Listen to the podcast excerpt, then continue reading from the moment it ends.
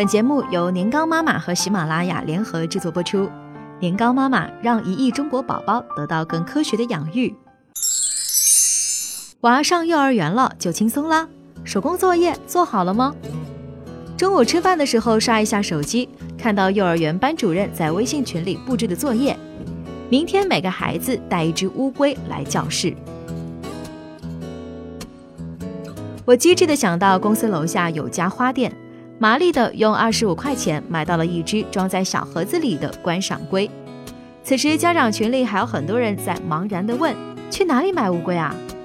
第二天早上，惊人的一幕发生了，幼儿园门口居然有人摆摊卖乌龟，消息走漏的可真快。我妈嫌弃我：你看，幼儿园门口的乌龟只要十五块钱，你就浪费钱吧，你就。这种话呢是伤不到我的。想想上次为了交作业，我八点下班到家后摸黑到小区里捡落叶，发挥了我一个手残星人最大的智慧，拼凑出一幅树叶画。买个乌龟什么的，实在愉快多了。过了两天，我问儿子：“乌龟们怎么样了？”他一脸懵逼。后来我发现，那一天是带动物去观察的主题日，每个班的小朋友带的动物是不一样的。小二班的做法我就非常的赞赏，他们班带的是活的大闸蟹。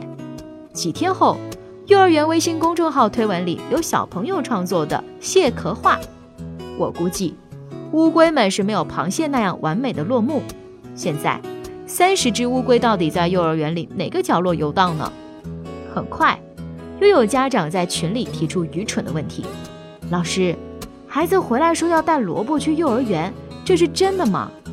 当然是了，老师建议大家尽量带不同种类的萝卜，让小朋友多认识几种。明白了，萝卜开会哦，不对，是群英荟萃。其实啊，我儿子真的不需要认识萝卜，他早就熟练地区分各种萝卜了。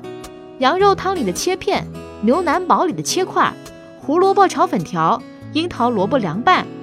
作为一个称职的妈妈，我真的很重视孩子的教育问题呀。太阳底下无心事，这是二零一五年天涯上吐槽幼儿园作业的帖子。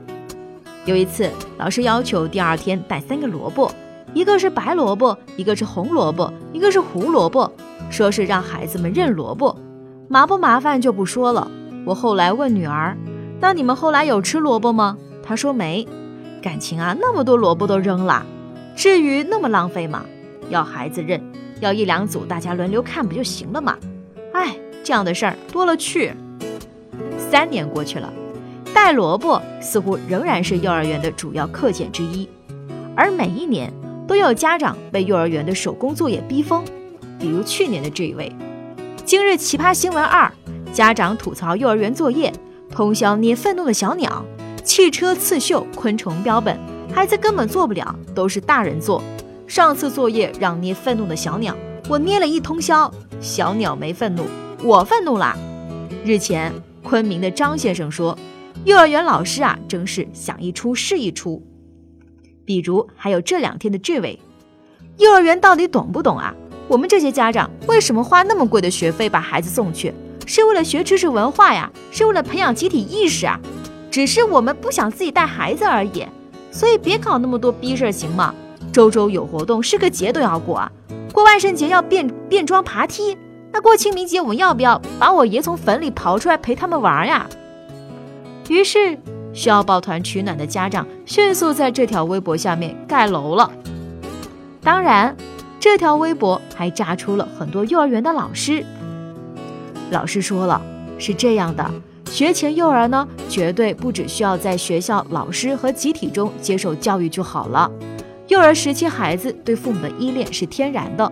让父母参与到幼儿的活动中，不仅能使他们身心健康、和谐发展，而且促进亲子关系的密切。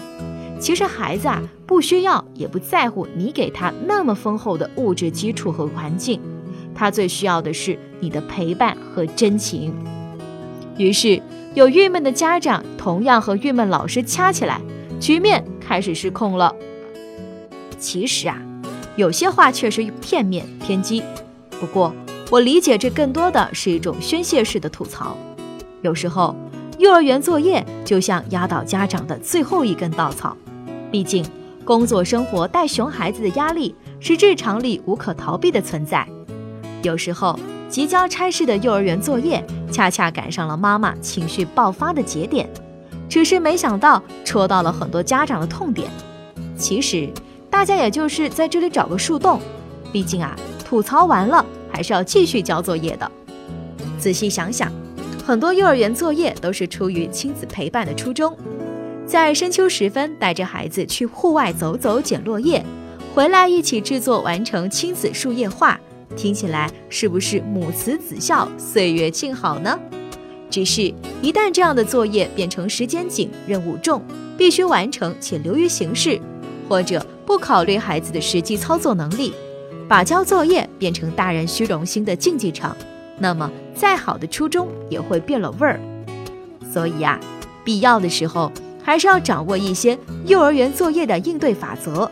比如，带蔬菜水果的要求，一定要找个头迷你的袋，不要贪大。幼儿园啊，不是土特产交易平台。就像有个送南瓜的妈妈，心在滴血呀，她也很绝望呀。这么好的南瓜舍不得吃，狠心送去了幼儿园。必要的时候啊。攒一些合手道具，在必要的时候呢，求助专业人士或者万能的电商平台，手工材料都可以买的，真的不用全家人连夜吃雪糕。最后啊，面对不合理的幼儿园作业要求，也要懂得说不，以免酿成悲剧。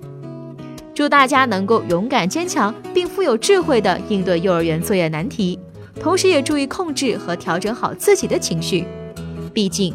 即使幼儿园毕业了，更艰苦卓绝的陪伴作业战斗也才刚刚开始。妈妈们保重啊！更多精彩内容，欢迎关注微信公众号“年糕妈妈”。